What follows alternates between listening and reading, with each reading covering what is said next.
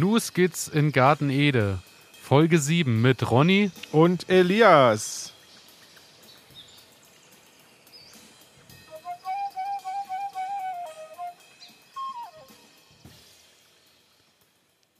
Herzlich willkommen, liebe Gartenfreunde da draußen.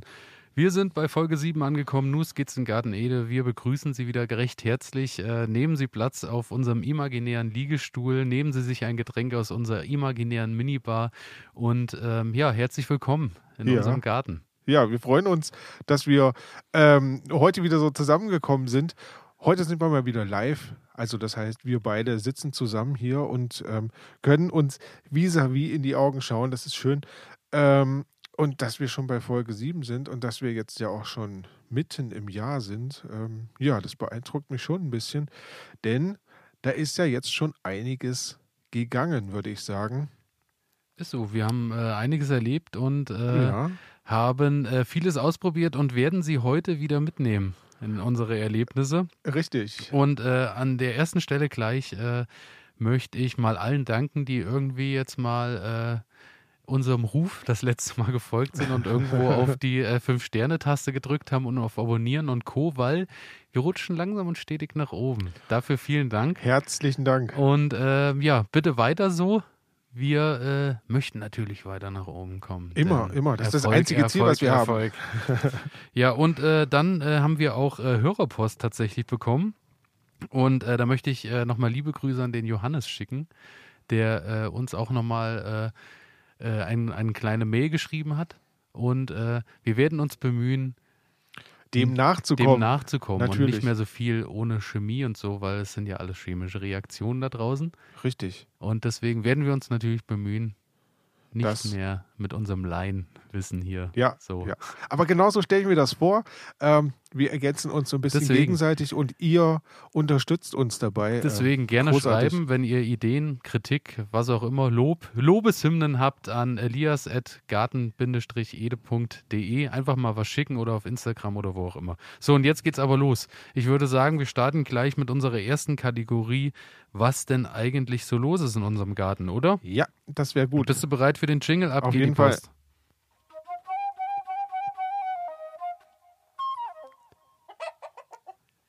So, wir sind äh, mit was, was ist gerade so los? Was ist, was ist bei dir gerade? Was liegt an im Garten? Was? Ähm, bei mir muss ich sagen, liegt gerade gar nicht so sehr viel an. Ich habe, wie in der letzten Folge schon angekündigt, mich ein bisschen mit dem Heu beschäftigt und jetzt war es endlich soweit. Ich hatte jetzt zweimal ähm, Heu, also kleine Flächen äh, mit der Sense abgeschlagen und ähm, die sind mir jedes Mal nass geregnet.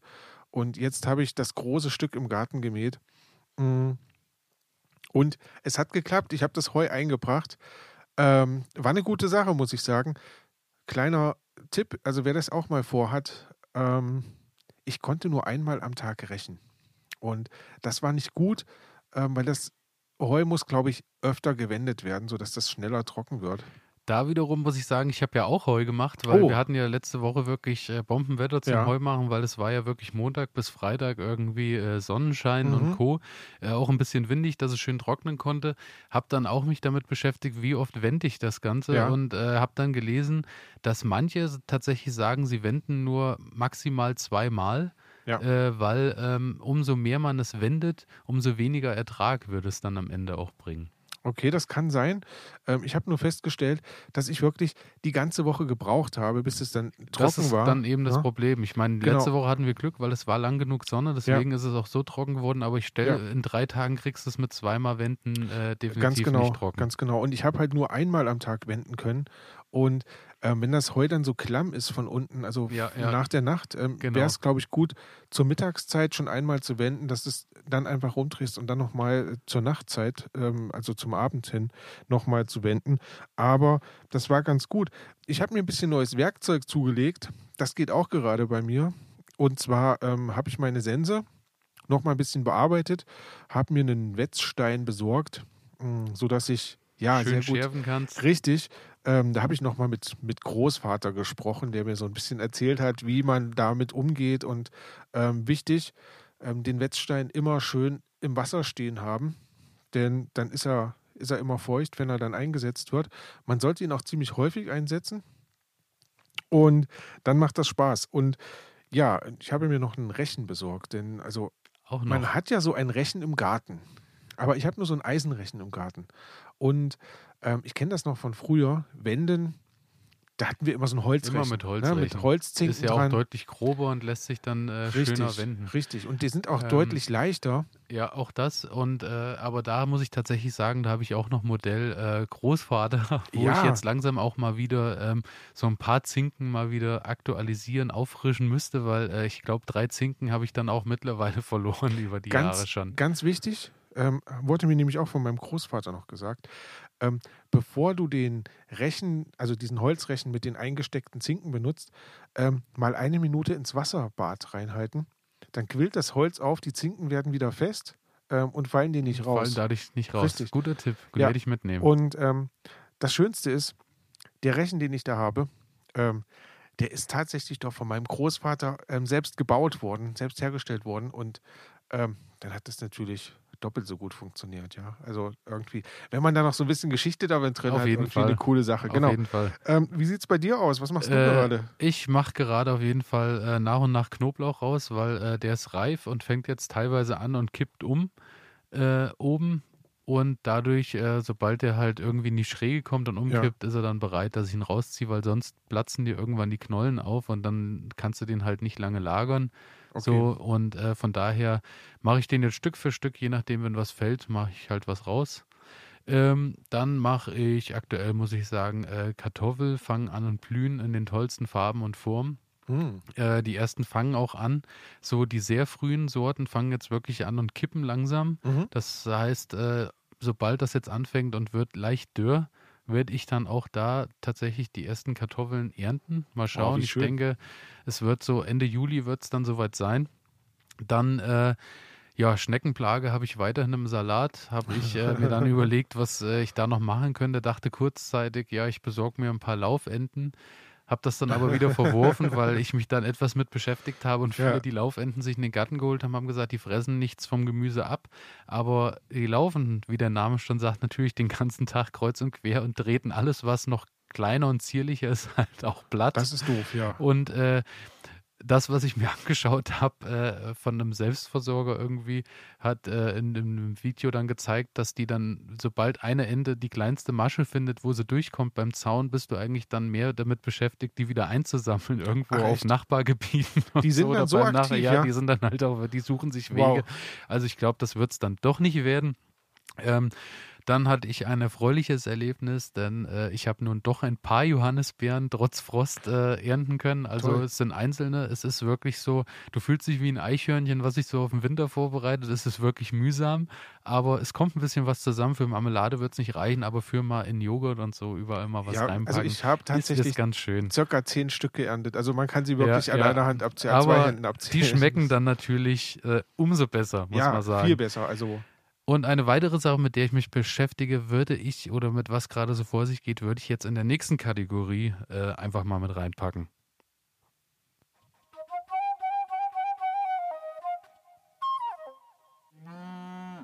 Die Pflanze der Stunde. Ich bin gespannt. Ich habe äh, die Pflanze der Stunde, die Zuckererbse, mir heute oder uns heute mal mitgebracht. Mhm. Und äh, ich habe momentan äh, wirklich Zuckererbsen en masse. Also ich stehe ja wirklich drauf, dass äh, da bei den Zuckererbsen kannst du ja wirklich, der Unterschied zu normalen Erbsen ist ja einfach, äh, du isst die ganze Schote, daher mhm. heute auch die Kaiserschote genannt. Es ist ein bisschen süßer. Ja. Ähm, das äh, Ganze hat, äh, hängt damit zusammen, dass äh, die Zuckerschote keine Pergamentschicht in den Hülsen hat und daher musst du die Erbsen nicht rauspulen, sondern kannst sie halt einfach am Stück essen, so wie sie sind. Lässt du die, lässt du die dick werden, die Erbsen? Oder das sind doch für gewöhnlich, also wenn man die so kauft, sind das doch relativ dünne. Das, du erntest die, sobald du so ganz leicht die Erbsenhügel siehst okay. im, in, in, in ja. der Schote. Das reicht dann voll und ganz aus. Dann kannst du die einfach abziehen und kannst die roh essen. Äh, mhm. Ich bevorzuge allerdings äh, leicht anbraten mit ein bisschen Salz, finde ich, äh, da kommt mhm. der Geschmack am besten raus. Ansonsten bin ich da jetzt halt dabei und fange halt an und äh, blanchiere die kurz, heißes Wasser, ein bisschen mit äh, Salzwasser, so zwei Minuten, ja. dann in Eiswasser, Eiswasser deswegen, dass sie die grüne Farbe behalten und dann packe ich die halt ein und friere die weg und dann denke ich mal, wenn es wirklich weiter so läuft, ja. dann äh, bin ich, denke ich, über den Winter gut gerüstet, weil ja, ähm, also aktuell, ich habe insgesamt, glaube ich, so 10, 12 äh, Zuckerschoten, Pflanzen äh, mehr ist ins Hochbeet gestellt.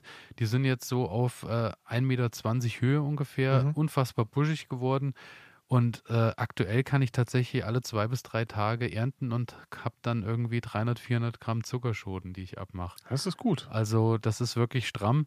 Äh, schön bei der ganzen Sache. Ähm, es ist eine unfassbare, es ist wirklich ein Proteinbringer äh, schlechthin. Also mhm. muss man wirklich sagen, weil äh, ich muss ja sagen, gerade so äh, wegen in Bezug auf Sport und Co., wo man ein ja. bisschen darauf achtet, dass man genügend Proteine zu sich nimmt, äh, ist die Zuckerschote absoluter Alleskönner äh, packt. Also da muss ich wirklich sagen, ist deswegen, glaube ich, auch in vielen Ländern so eine Sättigungsbeilage. Ich mhm. glaube gerade im asiatischen Raum, weil es macht halt einfach satt und bringt genügend Nährstoffe mit sich. Ja. Ähm, dann, was mich natürlich auch gemerkt habe, ist äh, Rankhilfe. Habe ich am Anfang gedacht, weil bei der Sorte auch stand, man braucht nicht zwingend eine Rankhilfe. Ich habe dann einfach ganz mit äh, links und rechts auf beiden Seiten so zwei Stöcke äh, einfach in die Erde ja, gesteckt, ja, ja. habe da Rangdraht äh, drumherum gemacht und interessant ist, äh, die Pflanze wächst, bleibt stehen auf 30, 40 Zentimeter, machst du dann aber ein Rangdraht wieder ein Stück drüber, fängt die ja. Pflanze an und greift und zieht Ach, sich echt? hoch. Und so mache ich jetzt, ich bin jetzt am Ende der Stangen angekommen, mhm. aber hätte ich aufgehört, wäre sie halt einfach stehen geblieben und so greift die halt immer wieder weiter zum okay. nächsten und wandert nach oben. Du hast damit auch mehr Ertrag wahrscheinlich. Mehr Ertrag oder? auf jeden ja, Fall. Ja. Wunderbar, blüht auch wirklich sehr schön. Ja, und äh, kann ich nur empfehlen, werde ich im nächsten Jahr definitiv auch äh, so weitermachen. Das Schöne ist, äh, es ist ein Schwachzehrer. Mhm. Das heißt, du kannst danach auch, äh, wenn die dann im August ungefähr ist ja dann Feierabend bei ja. den Zuckerschoten, dann kannst du da auch ganz locker flockig noch für den Winter irgendwie Kohl oder was auch immer nochmal ja, da okay. reinsetzen. Und äh, das Schöne ist, du musst die Pflanze nicht äh, einfach mit Wurzel entfernen aus dem Beet, sondern du, es reicht, wenn du die abschneidest und äh, die dann ein bisschen untergräbst, die Wurzel. Und hast dann und gleich einen Dünger, oder? Hast wie? dann gleich einen Dünger, weil ah, ja. die äh, den Stickstoff binden und in der Wurzel dann noch Stickstoff drin ist, den du dann quasi durch das Verrotten der Wurzel einfach äh, den im Beet liegen lässt und der bringt wieder Stickstoff für die Kulturen, die du nachher ziehst. Also wirklich ein Alleskönner, muss man einfach sagen. Geniale Frucht, ja. Und äh, falls sich jemand dafür interessiert, äh, ich habe die äh, Zuckererbse Norli, Norli habe ich dieses Jahr probiert und äh, muss sagen, absolut äh, ins Schwarze gegriffen. Empfehlenswert. Also empfehlenswert, ja. wunderbar. Ähm, ja, soll angeblich bis Ende August weiterhin ertragfähig bleiben. Und äh, Vermehrung ganz einfach dann die Schote aufknacken, die äh, Erbsen und äh, einfach trocknen mhm. und dann für nächstes Jahr einfach in den Boden stecken und das war's. Aber dann musst du sie ausreifen lassen, richtig, einige Schoten. Ja, also oder? die, die ähm, Erbsen, die ich jetzt da hatte zum Aufziehen, die mhm. waren auch nicht auf normaler Erbsengröße. Also Ach, die echt? waren noch ein waren Stück so kleiner. Klein. Also ich okay. werde, ich werde ein paar einfach stehen lassen und mal gucken, ja. wie groß das Ganze wird, jetzt testweise und dann Schauen wir mal. Ja, ja. sehr spannend. Zuckererbse-Pflanze der Stunde bei mir. Sehr spannend. Also ich habe heute ähm, die Petersilie mitgebracht, weil das ist auch gerade die Pflanze, die ich so ein bisschen ernte. Ähm, ich hatte angefangen und hatte alten Samen, also der war schon, ja, mehrere Jahre da irgendwie lag der rum und eigentlich war der auch schon so über das Verfallsdatum oder so. Ähm, ja, und dann habe ich halt rein reingeworfen und mal geguckt, was passiert ist. Und das hat sehr, sehr lange gedauert, bis irgendwas gekommen ist. Aber mittlerweile ähm, habe ich zwei Reihen sehr, sehr buschige, glatte Petersilie. Freut mich total. Ähm, ich kann regelmäßig da ernten und habe da gute Erträge. Ähm, und ja, das Spannende bei der Petersilie ist ja, ähm, die bildet Pfahlwurzeln aus, die man letztlich auch essen kann. Habe ich selbst jetzt noch nicht probiert. Ähm, es ist ja eine zweijährige Pflanze. Ähm, das heißt, ich werde die einfach mal stehen lassen und werde mal schauen, wie sich das nächstes Jahr weiterentwickelt. Also Petersilienwurzel an mhm. sich kenne ich, aber das ist ja dann schon wieder irgendwie äh, nicht zu vergleichen mit der Petersilie, die wir als. Ich habe keine Ahnung. Also, ich also Petersilienwurzel ist ja äh, so ähm, ein Stückchen größer als Möhre. Genau. So. Aber ich glaube, die kriegst also weiß ich nicht, ob die dann auch bei der glatten Petersilie dann. Ich so habe keine Ahnung. Also ich habe das halt nur gelesen, dass, dass du quasi die Pfahlwurzel essen können sollst und wie groß, also ich habe tatsächlich noch nie ähm, eine Petersilie ausgegraben und, und da reingeschaut, also was da jetzt passiert. Ähm, von daher, da, da lasse ich mich jetzt einfach überraschen und ernte im Moment einfach nur das Blatt grün und ja, versuche mir das zu trocknen, versuche mir das irgendwie ähm, ähm, zu frosten, sodass ich da halt lange was von habe. Wichtig bei der Petersilie, ähm, die soll oder die mag einen sonnigen Standort, aber nicht den ganzen Tag Sonne, sondern so, ich sag mal, Halbschatten irgendwie ist das günstigste. Das verbrennt sie wahrscheinlich. Ganz genau. Ähm, feucht halten, also der Boden, der darf nicht nass sein, aber der sollte halt schon eine gewisse Feuchtigkeit haben. Das mag sie ganz gerne. Und düngen nur sehr, sehr sparsam. Ja. Und das Gute ist bei der Ernte, also einfach nur ganz unten über der Wurzel abschneiden die wächst dann sehr, sehr schnell wieder nach und ja, man kann weiter ernten. Und sie ist voll Vitamin A, B und C, Mineralstoffe, Eisen, Zink, Kalium, Magnesium, also eigentlich eine richtig, richtig gute Pflanze. Ähm, die wird auch als Heilkraut verwendet. Ähm, Im Mittelalter hat man das gegen Nasenbluten und ähm, Magenbeschwerden und sowas verwendet.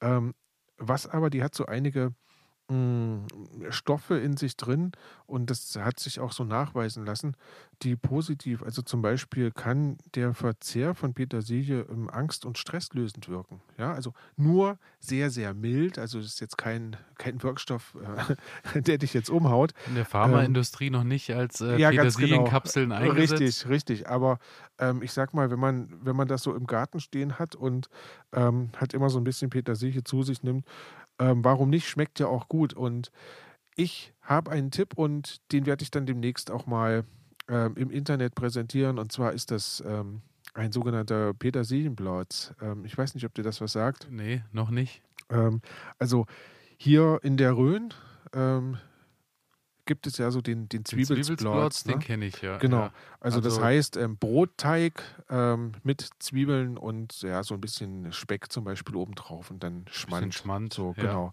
Ähm, das dann gebacken und dann hat man diesen Zwiebelsplotz, Zwiebelkuchen könnte man sagen. Und das gleiche gibt es auch mit Petersilie. Das heißt, du nimmst quasi auch diesen Brotteig, ähm, machst eine Mischung aus Petersilie und Schmand. Und dann kommt da oben drauf nach dem Backen ähm, eine schöne dicke Schicht Zucker. Ne? Okay, das kenne ich gar nicht. Und ja. das ist super, super lecker. Okay. Ähm, und das werde ich einfach mal veröffentlichen, also, wie ich also das zubereite. Also glatte, glatte Petersilie ähm, gehört sowieso auf den Plotz obendrauf, ja. muss ich sagen. Ja, das ja. sowieso immer, aber mit Zucker dann in Verbindung, das kenne ich noch gar klingt, nicht. Klingt ganz komisch, schmeckt aber gut und ja, wird, wird demnächst nachgereicht werden. Und äh, mit der Wurzel hältst du uns natürlich auch irgendwie Ja, unbedingt, unbedingt. Ja, und dann starten wir gleich in die nächste Kategorie, Würde ich sagen, wir haben ja noch klar. viel vor, meine Richtig. Damen und Herren.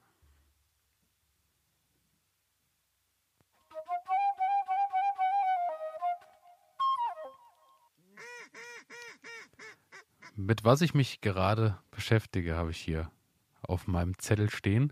Und äh, mit was ich mich gerade beschäftige, wir hatten ja in der letzten Folge äh, uns auch schon mit den Beeten beschäftigt. Mhm. Und ich beschäftige mich gerade äh, mit dem Thema Hügelbeet. Das heißt, ja. Äh, du schichtest dir ein äh, Beet auf, äh, also quasi Hügel ist klar, sagt ja der Name schon, und du baust da rein so ein bisschen die Schichten wie beim Hochbeet dass du quasi okay. einfach nur äh, von unten dann anfängst machst so ein bisschen grobes Material wie Äste und sowas, dass du da so ein bisschen äh, eine Drainage unten wieder hast. Mhm. Dann ballerst du so ein bisschen Grasnarbe und Laub oben drauf, ein bisschen Mist und stapelst das so schön hoch. Äh, kannst dann auch ein bisschen Schafswolle und so mit reinmachen. Irgendwas, was sich halt übers Jahr dann auch äh, zersetzt. Ja.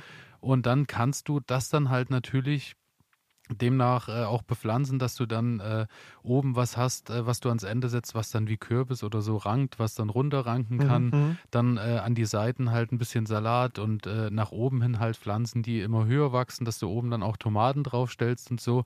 Und die ganzen Pflanzen natürlich rund um das Hügelbeet natürlich zehren können von der Mitte, weil die Mitte zersetzt sich ja im Laufe ja. des Sommers. Das ist halt die schöne Sache dabei. Und dann obendrauf am besten einfach eine Mulchschicht nochmal mit, äh, mit Stroh, mit Heu, mit was halt mhm. gerade anliegt. Was die ähm, Unkräuter quasi Genau, was die und was sich auch nochmal ja. zersetzt, um so äh, natürlich auch nochmal ein bisschen was ja. äh, reinzubringen. Und dann habe ich äh, auch noch gelesen, das fand ich auch eine sehr schöne Idee, ist ähm, anstelle von, äh, von dem normalen Kompost, mhm. Zu dem wir an späterer Stelle auch nochmal kommen werden, ja. Äh, ist äh, die Idee gewesen, zwei Hügelbeete nebeneinander und in die Mitte dann quasi kompostiert man nochmal. Also du machst zwei Hügelbeete nebeneinander und in die Mitte, wo du das Tal quasi hast ja. zwischen den beiden Bergen, da legst du nochmal einen Kompost an, so dass dort alles, was sich zersetzt, direkt an die Hügelbeete wieder links und rechts nach drüben gegeben wird, um so weiter nochmal die Nährstoffe zu boosten. Okay. Also fand ich eine sehr interessante Sache, werde ich mir für nächstes Jahr auf jeden Fall mal überlegen. Klingt, klingt echt spektakulär. Ja, also ich äh, werde mir auf jeden Fall äh, Hügelbeet nächstes Jahr nochmal dann anlegen, einfach mhm. auch mal aus zu Testgründen nochmal zu gucken, weil ja. äh, es heißt äh, zum Beispiel Kürbis und Co. würde da halt äh, nochmal besser gedeihen und äh, Zucchini und so. Äh, ich muss tatsächlich sagen, ich weiß nicht, also bei mir ist es so mit dem Kürbis, den habe ich jetzt normal im Beet, habe jetzt auch zwei Paletten dran gestellt, weil der schon so ausufernd wächst, dass äh, der äh, irgendwie pro Pflanze 20, 30 Kürbisblüten schon dran hat mit kleinen Kürbispflänzchen, also äh, Früchten, die sich da bilden. Ich bin gespannt, was da beim Hügelbeet noch kommt. Aber also vielleicht, vielleicht kannst du mit den, ähm, es gibt ja ähm, Rezepte, wo du quasi einfach nur mit den Blüten ähm, ja, kochst ja. und arbeitest. Auch, auch, bei der Zucchini ist das ja, ja dann genau. mit gefüllter Blüte und hinten dran hängt dann noch die kleine Zucchini Richtig. und so. Da gibt es schon tolle Sachen. Richtig. Ja, da können wir dann wahrscheinlich, äh, ich habe jetzt die ersten äh, drei Zucchini dann auch äh, jetzt schon geerntet und äh, ich werde dann mal ein paar Versuche starten und werde dann auch nochmal berichten, wie es da weitergeht. Ja, klingt Aber, sehr gut. Äh, Hügelbeet nochmal da zum Abschluss. Ähm, habe ich überlegt, äh, mache ich dann in diesem Jahr im Herbst, weil äh, das kann ja dann sich noch ein bisschen zersetzen mhm. und dann ist dann nächstes Jahr gleich soweit.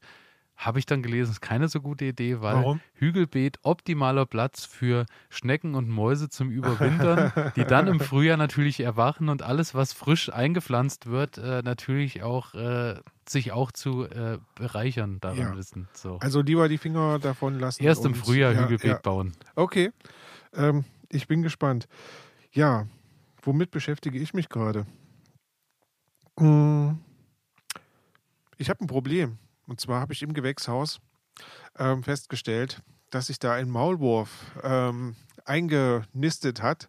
Du hast quasi schon den neuen ein äh, Bewohner. Ja, ja. Also ich bin, ach, das ist jetzt schon eine Woche her, bin ich ähm, in das Gewächshaus reingekommen und da sah ich irgendwie, dass ein kleines Pflänzchen ähm, so nach oben stand irgendwie. Ich habe mir keine großartigen Gedanken drüber gemacht. Und ja, als ich jetzt vorgestern wieder reinkam, ähm, habe ich dann gesehen, dass daneben ja ein schöner Maulwurfhügel entstanden ist.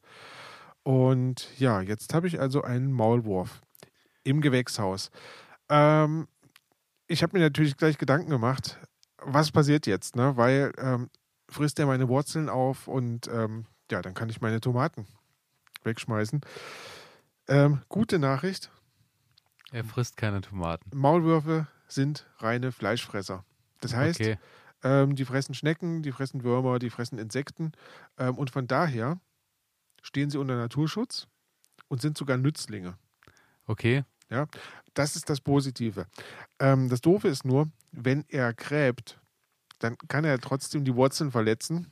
Er frisst sie zwar nicht, aber er macht sie trotzdem kaputt unter Umständen. Und klaut dir wahrscheinlich auch äh, die, die Würmer und Co., die auch wichtig sind, wiederum, ja, ja. die dir ein bisschen was. Äh, genau, also er lockert ja. ja. auch den Boden. Ne? Das ist, aber, ähm, aber etwas gröber als Genau, etwas gröber, ja. ähm, also, ja, habe ich mir jetzt Gedanken gemacht, was mache ich jetzt ähm, mit meinem Maulwurf? Ähm, ich möchte ihn, ich möchte ihn natürlich eigentlich möchte ich ihn nicht vertreiben. Ne? Also ähm, mit Gift oder irgendwas ähm, sowieso denke, nicht vorgehen. Nicht das darf man auch gar ja. nicht, ähm, weil wie gesagt, die stehen unter, unter Artenschutz. Ähm, ja, und jetzt habe ich geschaut, also man kann ihn, man kann ihn quasi so verkraulen, vertreiben. Das ist eine Art äh, Möglichkeit, was man machen kann. Und da gibt es verschiedene Möglichkeiten. Also zum Beispiel ähm, haben, Maulwurf, haben Maulwürfe wohl einen sehr guten Geruchssinn und können einfach mit manchen Gerüchen einfach nichts anfangen. Also zum Beispiel auch ähm, Brennnesseljauche. Da hatten wir schon drüber gesprochen. Ähm, das soll ganz gut gehen. Was auch ganz gut gehen soll, ist, äh, man nimmt einfach nur eine Flasche äh, also eine leere Flasche, wo früher Alkohol drin war. Ähm, und stellt die verkehrt rum, also mit der Öffnung mhm. nach unten, ähm, in, das, in das Loch, was er gegraben hat. Ähm, und das zieht dann so durch den Bau durch, dass er sich dann quasi genötigt fühlt, jetzt ähm, zu verschwinden. Ähm, eine andere Möglichkeit also ist. Also kein Party-Animal. Kein Party-Animal, nicht unbedingt. äh, was er auch nicht ab kann, ähm, ist, wenn man zerdrückte Knoblauchzehen ähm, so in den Maulwurfshügel reinsteckt, dann kann er da auch nichts mit anfangen. Die muss man relativ häufig, so ein, mhm. zwei Mal in der Woche austauschen, dass die halt ähm, frisch bleiben und, und richtig ähm, Geruch abgeben. Das wäre noch eine Möglichkeit. Ähm, Hundehaare, Essig, auch das soll gehen. Und ähm, Schall. Also das heißt, es gibt ja diese, diese Geräte, die dann so einen hohen Piepston äh, von mhm. sich geben. Ähm, da habe ich keine Lust drauf. Mähen soll auch gehen. Also wenn man ein, zwei Mal die Woche mit dem Rasenmäher durch den Garten geht. Also eine deiner Lieblingstätigkeiten. Ja, ganz genau. Zwei bis dreimal die Woche Rasenmähen. Deswegen, also ich habe festgestellt, ähm, wir waren in diesem Jahr ziemlich häufig im Garten mh, und da waren die Maulwürfe relativ rar. Mhm. Also ich glaube, wenn man sich dort aufhält und die Kinder so durch den Garten springen, dann ähm, hoffe ich, wird es gelingen. Genügend Schallwellen. Richtig, dennoch im Gewächshaus, ähm, irgendwas muss ich mir einfallen lassen. Ich werde berichten, ähm, was dann die Lösung geworden Ansonsten ist. Ansonsten hätte ich für dich noch äh, Metallica Master of Puppets Album von. Äh, das kann sein, 86. dass ich mein Gewächshaus beschalle. genau. Ähm, also, das ist gerade so das, was ich im Moment mache, was ich, ja, wo ich mich unbedingt mit beschäftigen muss, weil ich ja keine Lust habe, dass meine Tomaten jetzt irgendwie. Gebe ich dir recht. Äh, ich habe aber irgendwo mal gelesen, dass äh, wohl die Erde, die der Maulwurf aufwühlt, auch äh, so im Garten und so, mhm. äh, auch auf, auf Wiesenflächen und so, das soll äh, mit die beste Erde sein, ja, tatsächlich, ja. die man nutzen kann. Ähm, dadurch, dass ich letztes Jahr so viele Maulwurfshügel hatte, ähm, haben wir die dann einfach genommen, haben die abgetragen ähm, und haben die in die Beete reingebracht. Ja, und das ist eine, das ist eine richtig gute Erde. Also nicht umsonst Nützling. Richtig, richtig. Also unbedingt. Ähm, der frisst übrigens auch Schnecken. Also vielleicht wäre ein Maulwurf auch für dich. Für mich äh, äh keine schlechte Anschaffung. wenn, er, wenn er sich vorstellt und vorher erstmal mit mir drüber spricht, Richtig, wo er graben wo darf. Er graben darf. Okay. Ähm, Aber dazu, ja. dazu muss ich sagen, ähm, ein Maulwurfmännchen ähm, kann eine Fläche, also das, das hat quasi ein Gangsystem mit einer Fläche von 6000 Quadratmetern. Das ja? ist. Äh also, das ist echt exorbitant groß, wo, wo der sich so aufhält. Ähm, ja, das nur so als Fun Fact am Rande. Also ich, äh, ich muss auch sagen, äh, du solltest vielleicht äh, drüber nachdenken, ein Kinderbuch zu schreiben, weil der Maulwurf im Gewächshaus ist eigentlich ein schöner Titel. Ist ein wunderbarer Titel. Ja. Ich bleibe dran. Und ich würde sagen, so starten wir in die nächste Kategorie. Ja.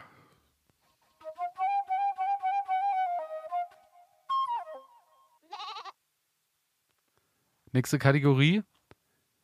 Der Tipp des Monats. Der Tipp des Monats. Ja. Ähm, was kann ich da für einen Tipp geben? Also, der Tipp, den ich dieses Mal geben möchte, ist, ist eigentlich gar kein richtiger Tipp, sondern es ist ein Experiment, was ich gerade mache. Ähm, ich war in meinem Gewächshaus. Ich bin die ganze Zeit in meinem Gewächshaus, stelle ich gerade fest. Egal. Das muss ein großes ja, Gewächshaus sein. Ja, es ist ein sehr sein. großes Gewächshaus. ähm, und Tomaten ausgeizen ist ja immer so eine Aufgabe, die relativ häufig auf einen zukommt. Und ja, häufig habe ich einfach Tomaten ausgegeizt ähm, und habe die dann fallen lassen. Also zumindest ein paar sind mir irgendwie runtergefallen. Und ja, jetzt habe ich, letzte Woche stand ich im Gewächshaus und ich dachte mir, hä, da wachsen ja Tomatenpflanzen, also an Stellen, wo ich keine hingesetzt habe. Ne? Also so ganz kleine Pflänzchen irgendwie. Das hier geht an alle Sportler, die nicht akzeptieren können, dass immer alles so bleibt, wie es ist. An alle, die nicht länger in Plastikklamotten Sport machen wollen, weil das unsere Erde mit Mikroplastik verschmutzt. Für euch macht Vida Sport jetzt Sportkleidung, die ganz ohne Polyester auskommt. Sie besteht aus Algen und Holzfasern und meistert alle Herausforderungen deines Trainings, ohne die Umwelt zu verschmutzen. Sport ist so positiv, dass er niemandem schaden sollte, schon gar nicht dem Planeten. Besuche deshalb jetzt vida-sport.de, vidar-sport.de und sichere dir dein natürliches Sportoutfit. Du wirst den Unterschied fühlen. Dann fiel mir das ein. ähm, ich muss da das ausgegeizte Material äh, liegen gelassen haben. Ja, und tatsächlich so war es auch. Ähm, ich habe dann dran gezogen und ich hatte dann so ein, zwei Blätter Tomate in der Hand mit einem riesen Wurzelsystem unten dran. Und ja, jetzt habe ich folgendes gemacht. Ich habe die Tomaten einfach genommen, ähm, habe sie jetzt eingepflanzt und schaue jetzt mal, was passiert. Und ähm, dadurch, dass meine Pflanzen jetzt mittlerweile auch schon so hoch sind, dass ich da ja an die Grenzen des Gewächshauses mhm. stoße, ähm, habe ich die jetzt oben gekappt. Und die hatten kleine Blütenstände schon. Also was habe ich gemacht? Ähm, ich habe sie genommen, habe sie einfach mal in Erde reingesetzt. Ähm, und jetzt ziehe ich mir quasi neue Tomatenpflanzen heran. Das ist gerade mein Experiment. Ich weiß nicht, ob es funktioniert. Interessant wird, ob die noch rechtzeitig reif ja, werden. Dann, äh, aber berichte uns davon. Ich bin gespannt. Ja, unbedingt. Also ähm, das wäre auf jeden Fall eine ziemlich, eine ziemlich lustige Sache, wenn das klappen würde, dass da irgendwie noch ähm, im Gewächshaus eine kleine zusätzliche Tomatenpflanze einfach so entsteht. Also ähm, ja, ich bin gespannt. Ja, bei mir, äh, was ich gelernt habe, wie ich äh, eben schon mal berichtet habe, äh, 10 bis 12 Zuckerschotenpflanzen reichen vollkommen aus. also für eine Familie, mehr ja. muss es nicht sein. Wenn man natürlich noch äh, mehrere Leute mit äh, versorgt, dann darf auch über mehr nachgedacht werden. Aber so für einen Haushalt mit äh, vier Erwachsenen oder so, denke ich, Kommt sollte gut das hin. gut ausreichen. Ähm, ansonsten Rankhilfe beim Kürbis habe ich ja auch schon gesagt, äh, wie auch bei den Zuckerschoten machst du ein bisschen was zum äh, Ranken, dann werden es dir die Pflanzen danken, denke ich. Äh, werden, sich, werden sich dann irgendwo hochziehen und tun und machen. Und äh, ich muss sagen, der Kürbis und auch äh, die Gurken, die ich, äh, von hatte ich ja auch berichtet, dass ich da auch äh, zwei mit Rankhilfe ausgestattet habe ja. und zwei ohne gelassen habe. Die mit Rankhilfe sind deutlich höher gewachsen und tragen jetzt auch die ersten Blüten, während die andere noch nicht so ganz äh, möchte. Okay. Also schlussendlich, ich werde äh, bei allen diesen Pflanzen äh, Rankhilfen anbringen und die Pflanze sieht deutlich entspannter aus. Und wie gesagt, äh, wenn das beim Kürbis wirklich so weitergehen sollte, dass der Kürbis wirklich äh, so die Blütenpracht, die er jetzt besitzt, auch in Früchte umwandelt, dann, äh, dann gibt es ein schönes Erntedank. Ja, das kann sein. Da sage ich dann nochmal Bescheid an alle Hörer und Hörerinnen da draußen. Äh, es gibt einen großen Topf Suppe, würde ich sagen. Und ansonsten, was ich gelernt habe, ähm, im nächsten Jahr definitiv mehr Blumen. Äh, ich habe äh, zwei Flächen im Garten genutzt und habe da ähm, so äh, Insektenwiese und Bienenwiese mhm. und sowas ein bisschen ausgestreut, so auch teilweise mit essbaren Blüten und so. Ja. Äh, und muss sagen, seitdem die angefangen haben zu blühen, sieht es A deutlich schöner aus, mhm. äh, farbenfroher und B, äh, ich habe seit, tatsächlich seitdem deutlich mehr Bienen in meinem Garten. Also die dann wirklich den ganzen Tag wirklich in dieser Insektenwiese rummarschieren, holen dort ein bisschen was, fliegen da mal rüber und hängen sich an die Kartoffel und an die Zucchini und überall so ja. dran, an die Brombeerblüten. Also jetzt ist wirklich Leben da. Liegt vielleicht auch daran, dass Juli ist, dass äh, jetzt natürlich auch äh, Sommer wirklich so richtig angefangen hat, dass ja. die alle auch äh, wieder mehr Bock haben.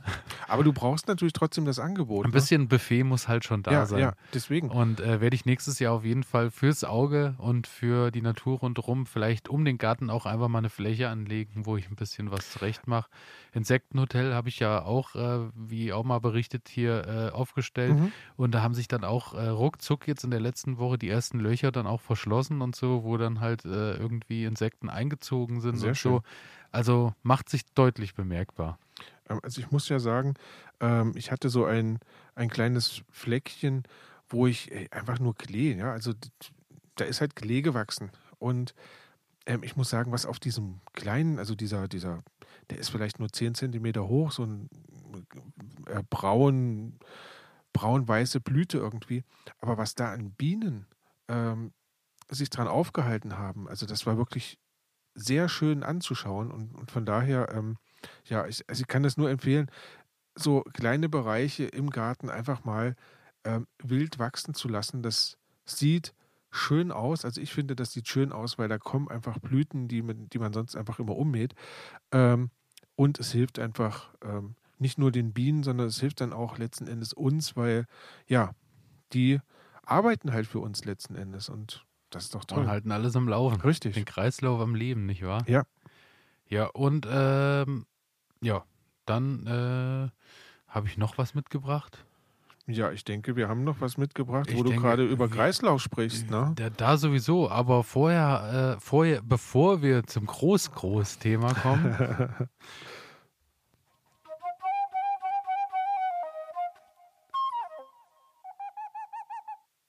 Fehler des Monats habe ich noch auf meiner oh, ich bin Liste gespannt. Äh, Fehler des Monats festgestellt. Ähm, Chili-Pflanzen äh, habe ich kein Gewächs, ich habe ja kein Gewächshaus oder ja. nicht, sie stehen im Freiland bei mir, werden im nächsten Jahr tatsächlich äh, in Töpfen bleiben und werden im Wintergarten stehen bleiben, weil äh, die Größe ungefähr so, wie ich sie rausgesetzt habe, so sind sie dann auch geblieben.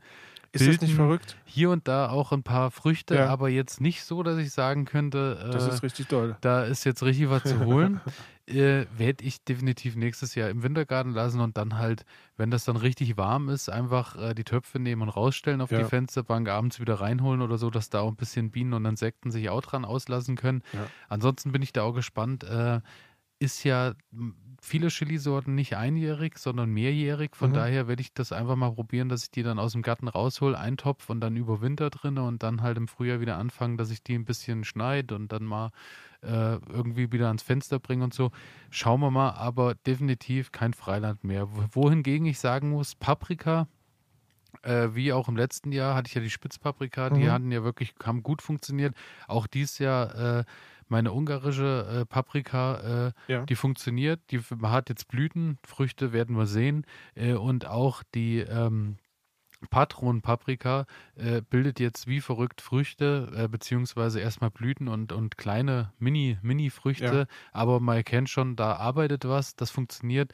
Aber alles, was wirklich dann so in die höhere Scoville-Kategorie geht mit feurig scharfen Chilis, äh, Möchte das nee, nicht. will nicht. Also okay. Mini, Mini-Pflänzchen, aber mehr auch nicht. Also ich habe da auch das Problem, dass ähm, bei mir einige Pflanzen, die sind fast noch genauso groß, wie, wie als ich sie eingesetzt habe. Ja, also das ist äh, ganz verrückt. Einige Paprikasorten, Chilisorten kommen ganz, ganz zaghaft, aber hm, ich, ich lasse sie stehen und, und warte einfach ab, äh, was passiert. Genau. Ja, und dann kommen wir äh, zu unserem großen Thema, würde ja. ich sagen. Ne?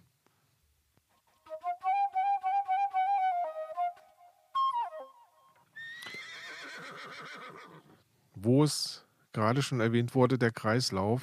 Ähm, und ich denke, da passt der Kompost ganz, ganz gut dazu. Ich denke auch, wir hatten ja letzte Sendung schon mal drüber gesprochen und das ist einfach äh, ein längeres Thema, äh, äh, wo es sich auch lohnt, drüber zu sprechen, weil man muss halt wirklich sagen, äh, er ist nicht umsonst, hat er den Namen äh, der, das Gold des Gärtners, weil wenn du den Kompost gut anlegst und dir da wirklich schöne Komposterde und Humus äh, ja. äh, herstellst, dann äh, hast du, glaube ich, im Frühjahr schon ganz gut gewonnen, weil äh, wenn du da dann, äh, wenn du den ein bisschen verteilst, untergräbst und da deine Pflanzen drauf baust, äh, nährstoffreicher geht und Produkt, natürlicher ja. geht es halt auch nicht mehr, ja. muss man tatsächlich sagen. Aber es ist halt auch eine Kunst und Kompost, ähm, ich muss jetzt mal ganz kurz mit einer rechtlichen Geschichte kommen, denn die hat mich überrascht. Ähm, wusstest du, dass es ein Kreislaufwirtschaftsgesetz gibt? Nein. Und dieses Kreislaufwirtschaftsgesetz, das sagt wiederum in Artikel 11 Absatz 1, ähm, dass du verpflichtet bist, also dass alle privaten Haushalte verpflichtet sind, ähm, ihre Garten- und Küchenabfälle dem öffentlich-rechtlichen Entsorgungsträger zu überlassen. Das ist total krass, wie ich finde. Ähm, das heißt, diese grüne, also diese braune Tonne, die wir alle mhm. haben, ähm, die ist quasi zwingend ähm, und ja, du musst sie befüllen. Jetzt kommt der Haken, beziehungsweise jetzt kommt das Aber. Wenn du einen Garten hast, ja, dann ähm, kannst du quasi darauf verzichten, weil du nutzt es ja dann im Garten und dann ist es okay. Aber es geht hier quasi darum, dass jeder Haushalt so eine braune Tonne haben muss, mm, um quasi diese Küchenabfälle und so weiter und so fort. Aber muss es dann natürlich wieder relativ zu sehen, weil äh, ich zum Beispiel habe keine. Äh, und muss auch sagen, das liegt, äh, hängt damit zusammen, dass wir halt auch einfach Hühner haben. Mhm. Und alles, was äh, so an Krams anfällt, wenn wir Gemüse schneiden oder irgendwelche Sachen äh, ja. da dann übrig bleiben, nehmen Hühner dankend gerne an und genau. reißen sich drum. Und damit bist du nämlich in diesem Bereich, ähm, du hast einen Garten, beziehungsweise du hast einen eigenen Kreislauf und kannst es dann quasi dort einbringen. Und dann denke ich mal, kommt die Befreiung ohne Probleme. Ja, ja. So viel äh, zur Rechtslage. Ja, Interessant, habe ich noch nie, ja, deswegen, äh, ich noch nie gehört, noch nie, auch noch nie drüber nachgedacht, genau. dass es sowas überhaupt gibt. Als ja. ich das gesehen habe, dachte ich mir, das, das muss ich einfach mal zum Besten geben. ja, ansonsten äh, erstmal so zum, zum Thema Kompost, da muss man ja sagen, äh, ich bin äh, drauf gestoßen, weil ich äh, hatte noch äh, Paletten übrig in diesem Jahr und habe dann überlegt, nachdem ich mir Hochbeete und Co. gebaut hat, aus Paletten kann man ja auch ganz schnell einen Komposter bauen. Ja. Das Schöne bei der Sache ist, äh, Du hast äh, ein bisschen, also einfach aus vier Paletten zusammen mit ein paar Winkeln zusammengeschraubt. Mhm. Du hast rundherum die Spalten in den Paletten. Das bedeutet, das, was sehr wichtig ist für den Kompost, es kommt Luft dran. Ja. Der Kompost kann atmen. Du lässt unten den Boden frei. Das heißt, der Kompost hat Bodenkontakt. Das heißt, die äh, Mikroorganismen und Co. von unten können greifen. Regenwürmer und so weiter. Genau, genau. genau. Und dann war halt meine, äh, war halt die Sache noch, was halt ganz wichtig ist, äh, wo stellst du das Ganze hin? Genau. Und ähm, da wird ja gesagt, schattig, genau. Ähm, windgeschützt. Ja. Und also es soll halt, das ist halt wieder mal so ein Ding, ne? Ähm, er muss feucht sein, aber halt nicht nass. Nicht, ja, genau. Darf ähm, nicht gammeln. Ganz genau. So. Und das ist halt, das ist halt eine wichtige, eine wichtige Sache. Wo hast du denn jetzt hingestellt? Also ich habe äh, ja eine etwas größere Gartenhütte, wo so ein leichter Dachüberstand mhm. ist. Der Dachüberstand deckt dann so ein Viertel quasi vom Kompost schon mal okay. ab. Und dann äh, stehen noch, äh, dort auch noch, steht noch ein Baum direkt daneben. Und dadurch, dass äh, der natürlich da im Sommer auch viel Laub dran hat und so, äh, ist das natürlich dann auch, da kommen Sonnenstrahlen hin, aber ja. halt nur das, was durchs Laub fällt. Und ähm, ja, dann steht er da schön. Wenn es regnet, tropft auch noch mal was drauf. Mhm. Also es ist so, der Kreislauf ist erhalten. Der Regen reicht voll und ganz nicht aus, weil es soll ja feucht gehalten werden, wie du schon gesagt hast. Deswegen kippe ich hier und da auch mal eine Gießkanne Wasser noch mal drauf, dass es ein bisschen ja. äh, am Leben bleibt, das Ganze. Aber äh, dadurch, dass natürlich der Untergrund einfach äh, die Wiese ist, so wie sie war, ist der Untergrund natürlich wasserdurchlässig und dadurch bildet sich keine Staunässe. Genau. Ja, genau. Und ähm, um keine Staunässe zu äh, bilden, äh, sind wir dann schon beim Thema, wie befülle ich das Ganze eigentlich? Und das ist ja eigentlich die große Kunst bei dieser Geschichte. Denn hast du einen Kompost oder hast du mehrere? Ich habe aktuell einen, mhm. äh, werde mir aber, beziehungsweise, nee, ich muss äh, sagen, ich habe zwei. Ich habe äh, einen bei mir im Garten direkt mhm. und am Haus habe ich dann nochmal einen äh, Komposter, wo so äh, alles, was äh, am Haus noch anfällt, so ja. an Essensresten, an Kaffeesatz und Co., wo das so alles gestapelt ist. Da ist jetzt auch schon seit letztem Jahr so alles, was da reingekommen ist. Was mir wiederum äh, das Schöne gebracht hat, äh, dass ich jetzt quasi das, was ich letztes Jahr schon kompostiert habe, konnte ich jetzt schon in den neuen wieder mit reinbringen, so mhm. dass du quasi schon äh, den Kompost äh, geimpft hast, so nennt man das ja, ja dass ja. du quasi äh, frische Komposterde, die sie schon zersetzt hast, damit reinwirft, dass die Organismen da weiterarbeiten. Genau. Und so habe ich eigentlich, äh, muss man sagen, zwei Komposter. ich habe gehört, der Profi wünscht sich aber drei, ganz und es gar. Ist, es ist ähm, wirklich eine eine ganz diffizile Geschichte und ich habe es auch noch nicht ganz ähm, durchdrungen, weil es geht ja auch darum, ähm, du sollst, wenn du jetzt Grasschnitt hast oder sowas, dann soll die Schicht ja nicht zu hoch sein. Ne? Das habe ich bis jetzt immer, glaube ich, völlig falsch gemacht, sondern, also wenn ich jetzt Grasschnitt hatte, dann habe ich das halt da drauf geworfen und dann war das gut und wird schon irgendwie Kompost werden. Aber ähm, wie ich jetzt gelesen habe, den Grasschnitt erst ein bisschen antrocknen lassen, weil sonst kann er faulig werden. Genau. Ähm, die Schichten möglichst flach halten, also gerade jetzt was Grasschnitt anbelangt, weil, weil er halt ähm, ja faulig werden kann. Ähm, und jetzt frage ich dich mal, ähm, so eigentlich, ich habe jetzt ganz viel Grasschnitt. Ähm, ich habe irgendwann mal ein paar Laubsachen, ich habe irgendwann mal ein paar Küchenabfälle und so weiter und so fort. Ähm, um den jetzt wirklich schichten zu können, müsste ich das ja erstmal irgendwie separat genau. aufbewahren. Genau. Und dann ist das, das, richtig so. Deswegen sagt man ja, äh, du sollst drei haben, sodass ja. du in einem sammelst. Mhm. Und dann äh, sagt man ja so richtig, bis der Kompost so richtig durchgereift ist, vergehen ja. zwei Jahre. Ja. Dadurch hast du dann äh, einen Kompost noch stehen, wo du dann schon anfängst und schichtest.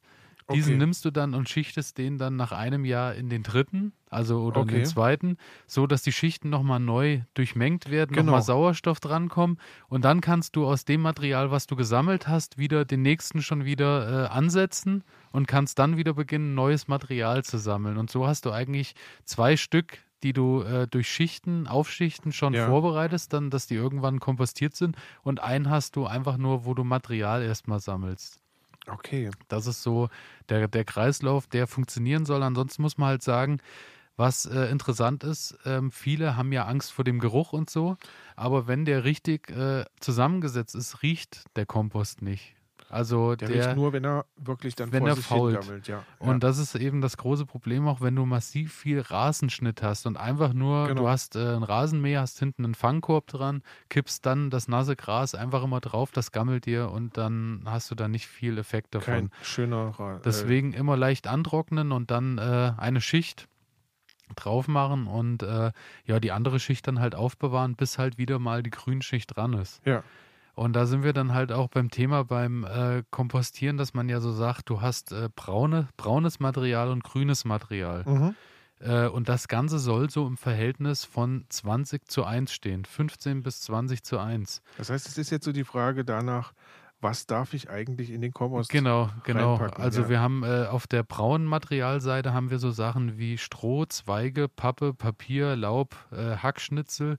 Also sprich, ähm, was immer das Thema dabei ist, ist, äh, du kannst natürlich, wenn du Baumschnitt hast, wenn du deine Hecken schneidest und so, das kannst mhm. du alles kompostieren, aber du musst dir gewiss sein, je gröber das Material ist, umso länger braucht es natürlich, bis sich das Ganze zersetzt hat. Eigentlich ist es günstig, einen, einen Häcksler, einen Häcksler zu haben, zu haben und ja. einfach, also dass du wirklich dann so auf diesem Mulchniveau, grober, feiner Mulch, ja. äh, so wie man das kennt, äh, von den Beeten her, dass du das dann halt auf die Größe hast, dann zersetzt sich das schön und das grüne Material äh, wäre dann sowas wie Grasschnitt, Gemüseabfälle, Obstabfälle, Blumen, Mist, mhm. Kaffeesatz. Ja, wo du dann halt einfach äh, nochmal richtig Nährstoffe mit reinbringst in ja. die ganze Geschichte. Ähm, Kleintierstreu habe ich gelesen. Ähm, solange das reine natürliche genau. Materialien genau. sind wie Stroh und, und, dann natürlich auch der Kot von zum Beispiel Kaninchen, Hamstern oder sowas, ähm, überhaupt kein Problem für den, für den Komposter. Ähm, worauf man verzichten sollte, sind, ähm, sind quasi dann ja, Fäkalien von ähm, fleischfressenden Tieren. Genau.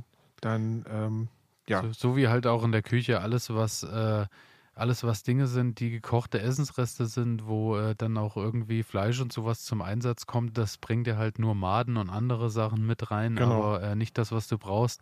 Auch Milchprodukte äh, gehören nicht rein, Wurzelunkräuter äh, und genauso wie samentragende Unkräuter sind auch so eine schwierige Sache, weil. Ähm, Dann habe ich mir die Basis äh, für die nächsten gelegt. Ja, ja. genau, genau so ist es. Ähm, ja, und da bei der Zusammensetzung mit diesem 15 oder 20 zu 1, das hängt einfach damit zusammen, dass du dir ein Verhältnis aufbaust zwischen einer gesunden Stickstoffmischung mhm. und zwischen einer Mikroorganismen-Nährstoffmischung. Also, okay. was einfach bedeutet, äh, du bringst durch die braunen Materialien bringst du dir einfach äh, viel äh, kohlenstoffhaltiges Zeug mit rein mhm. und Stickstoff entsteht dann durch Zersetzen von Grasschnitt, Gemüseschnipsel, Grün, Brennnessel und Co. Alles was äh, Kaffeesatz, wobei bei Brennnessel wäre ich auch schon vorsichtig, weil äh, wenn die zu weit sind, äh, mhm. bringen die dir natürlich auch wieder Samen mit rein. Also ja. würde ich eigentlich komplett mit rauslassen. Ähm, ja, und dann halt Mist, Jauche und Co. Das bringt äh, viel, viel Stickstoff. Mhm. Genau. Was ich auch gelesen habe, ähm Laub. Also irgendwann wird ja dann auch wieder Laub anfallen. Und genau, der ähm, Laubkompost. Richtig. Ja. Und da gibt es nun Laubarten, ähm, die sich relativ gut machen im Kompost. Und auf der anderen Seite gibt es aber Laubarten, die ähm, eher negativ sind, beziehungsweise die halt schwer verrotten und deswegen im Kompost ja zu Problemen führen können. Also Probleme verursachen kann wohl die Eiche, Kastanie, Pappel, Birke, Plantane, Buche, Walnuss, Fichte, Akazie. So, das sind alles so die, also zum Beispiel jetzt die Eiche ähm, hat halt so viele Gerbstoffe drin, die das Ganze dann ähm, versauern lassen. Kann man wohl mit Kalk so ein bisschen gegenwirken. Wenn man schwer kompostierbare äh, Laubarten hat, habe ich auch gelesen, kann es ganz günstig sein, die mit einem Rasenmäher aufzunehmen, sodass die quasi durch den Rasenmäher gehäckselt werden, dann im Fangkorb liegen ähm, und es dann in den Kompost zu geben, dann sollen sie einfach leichter umgewandelt werden können.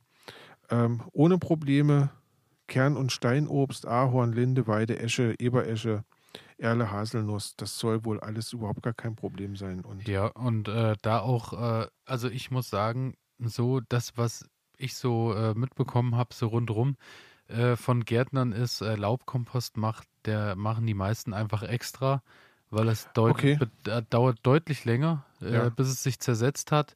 Es ist auch so, dass du beim Laub sehr aufpassen musst, äh, wie trocken ist das Ganze, weil wenn du das im Herbst machst, gerade dann in den Regentagen und es ist feucht, fängt dir das ganz schnell an und schimmelt. Ja. Ähm, und äh, das, was man halt sagen muss, warum sich der Laubkompost aber so, äh, so äh, lohnt, ist einfach, ähm, die Erde, die du da rauskriegst, ist wirklich so diese ganz feinkrümelige äh, Erde und die ist besonders gut für äh, Jungpflanzen und Stecklingsanzucht. Ah ja, okay. Und äh, daher lohnt sich das Ganze. Also es ist, äh, es lohnt sich, aber ich würde es extra machen. Ich würde okay. es nicht mit reinpacken. Und ähm, auch zum normalen Kompost nochmal, äh, weil du es gerade ja auch erwähnt hast, wegen Kalk und Co. Ähm, das, was ich auch mache beim Kompost, ist, dass ich immer ein bisschen Urgesteinsmehl und Hornspäne mhm. zu den Schichten immer noch mit dazugebe. Mhm.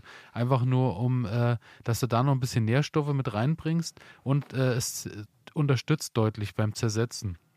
Gerade das äh, Urgesteinsmehl soll äh, gerade dazu da sein, dass äh, die, die Umwandlung noch ein bisschen gefördert wird und äh, dass der Mutterboden, der daraus entsteht, auch noch ein bisschen stärker wird. Also äh, daher Urgesteinsmehl soll da sehr helfen, habe ich jetzt auch mal ein bisschen mit reingepackt. Okay. Urgesteinsmehl sowieso so ein Allrounder irgendwie. Äh, habe ich früher überhaupt nicht auf dem Schirm gehabt, aber ähm, ich glaube, das ist auch eine Sache, die wird man dann einfach mal auch nochmal so eine kleine Sondersendung machen ja. zu, zu so natürlichen Boostern, auch also Sachen wie Brennnesseljauch und Co., was man so selber alles machen kann für den Garten, dass man da vielleicht so auf Düngung und so nochmal mit, mit, mit einhergeht, aber das in eine der nächsten Sendungen, meine okay. Damen und Herren. Ähm, was ich gesehen habe, so richtige Profis im Bereich des Kompostierens, ähm, die gehen dann auch gerne mal mit einem Thermometer vor, um zu schauen, denn der Kompost hat verschiedene Phasen. Also wenn er dann gut aufgesetzt ist, dann hat er verschiedene Phasen, die er durchläuft. Ähm, und im Inneren, und das hat mich wirklich überrascht, ähm, da können bis zu 80 Grad entstehen. Ja? Also da gibt es dann kaum noch, da gibt es dann kaum noch Lebewesen drin, sondern nur noch ähm, sporenbildende Bakterien. Das hört dann irgendwann auf, fällt wieder so ein bisschen ab und irgendwann ähm, kommen dann so aus der äh, Rottphase, ähm, geht es dann, ja, wird es halt kühler und die Mikroorganismen weichen dann auch wieder und es kommen dann auch Milben und Käferlarven und Asseln und so weiter und so fort mit rein. Aber gerade wenn der so heiß ist, ähm, kann da drinnen gar nichts mehr existieren. Und das ist aber dann die Phase, ähm, ja, wo dann halt umgebaut wird, wo die ganzen Bestandteile umgebaut werden und man ähm, einen guten Kompost bekommt. Ob ich so weit gehen würde, ich bin gespannt. Ich werde es dann im nächsten Jahr mal ausprobieren. Also ähm, ja, wir schauen mal. Ich werde auf jeden Fall auch da weiter berichten, was äh, mit meinem Kompost so passiert. Und ähm, viele, die sich jetzt sagen, äh, ja gut, Kompost ist halt eine Sache, wenn du einen großen Garten hast, ist jetzt vielleicht nicht für meinen Balkon, Gemüsegarten und so. Mhm. Äh, auch dafür gibt es ja eine Möglichkeit. Ich weiß nicht, ob du schon mal was vom Bokashi-Eimer gehört hast. Ich hoffe, ich spreche das Ganze richtig ja, aus. Ja, ich habe hab davon gehört. Ich habe es noch nicht gesehen, aber ich habe irgendwie was davon gelesen. Also das ist ähm, erstmal, kommt aus dem Japanischen und äh, ist irgendwie eine Sache aus Japan, die sich jetzt auch in Europa über die letzten Jahre mhm. durchgesetzt hat. Das Ganze bedeutet übersetzt so viel wie fermentiertes Allerlei.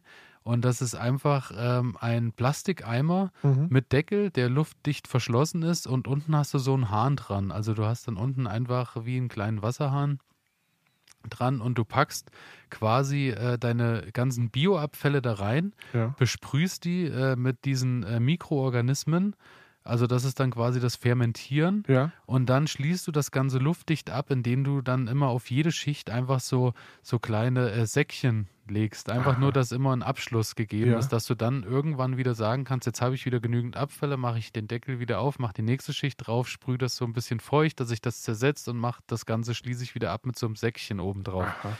Das Ganze ist ähm, alles durch äh, Milchsäurebakterien, Hefen und Photosynthesebakterien zersetzt sich das Ganze mhm. dann. Hört sich unfassbar wissenschaftlich ja. an, aber so schlimm ist es gar nicht.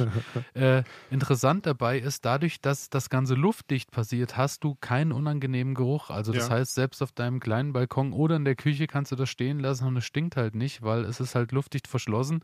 Äh, der Geruch erinnert wohl etwas an Sauerkraut. Habe ich gelesen. Ich mir vorstellen, also klar, ich wenn das Milchsäureumsetzung stattfindet. Genau, und du kannst halt einfach äh, alles, was Bioabfälle sind und organisch ist in deinem, äh, in deinem Haushalt, packst du da rein. Und dann kommt halt dieses, wie gesagt, dieser Plastikbeutel, der dann mit Sand und ein bisschen Wasser gefüllt ist, äh, der das Ganze abschließt. Und dann lässt du das zwei Wochen stehen und dann kannst du anfangen und kannst alle zwei Tage einfach unten über den Hahn einfach die Flüssigkeit nehmen mhm. und hast dann Flüssigdünger der einfach aus deinen Ach, Bio das wird Flüssigdünger. Genau. Und den Flüssigdünger, den du dann unten rauslässt, mischst du einfach ein bisschen mit Wasser, je nach Stärke, ja. wie lange der auch gezogen hat. Und den gibst du einfach an deine Pflanzen. Und dann hast du auf kleinem Raum, auch für dich in deinem Balkon oder in deiner Wohnung, wie auch immer, äh, kannst du da halt dir ein bisschen deinen Flüssigdünger herstellen. Interessant. Eigentlich wirklich eine schöne Sache ist jetzt was, was für mich äh, durch Garten und Co. wahrscheinlich nicht in mhm. Frage mhm. kommt, aber finde ich wirklich eine tolle Alternative, wenn du sagst, äh, du willst auf deinem Balkon oder auf deinem kleineren Grundstück auch ein bisschen was anbauen und willst aber nicht kompostieren. Wunderbare Geschichte. Also wäre ich dankbar, wenn irgendjemand unserer Zuhörer und Zuhörerinnen äh, sowas nutzt, uns dann vielleicht auch einfach mal berichtet, äh, was er oder sie für Erfahrungen damit gemacht hat. Das wäre spannend, auf jeden Fall. Das würde mich wirklich mal interessieren. Auf jeden Fall. Ähm, für diejenigen da draußen, die sich noch ein bisschen mehr mit dem Thema Kompost beschäftigen wollen, habe ich noch einen, ja, was heißt Buchtipp? Ähm, ich bin im Internet ähm, auf eine Broschüre gestoßen, ähm, und zwar die sogenannte Kompostfibel. Vom Umweltbundesamt wird die herausgegeben. Und ja, da sind alle möglichen Tipps und Tricks drin, äh, wie so ein Kompost funktioniert, was man damit machen kann.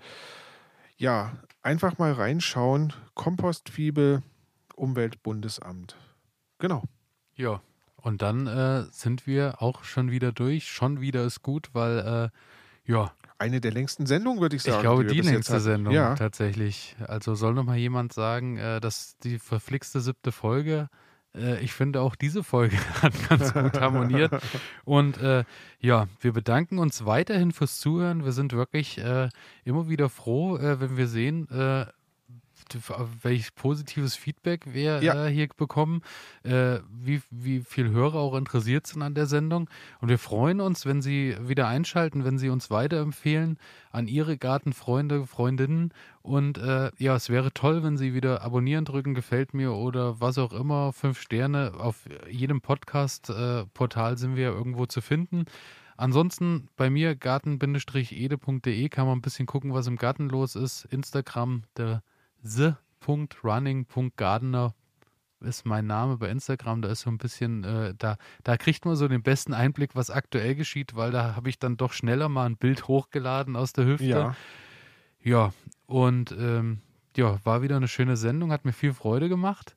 Sehr schön. Und mir auch. Ähm, und wir hören uns dann in zwei, in Wochen, zwei Wochen, wieder. wieder. Und dann äh, sind wir schon äh, tatsächlich im Hochsommer angekommen. Also ja. dann sind wir wirklich schon äh, Mitte, Mitte, Ende Juli angekommen.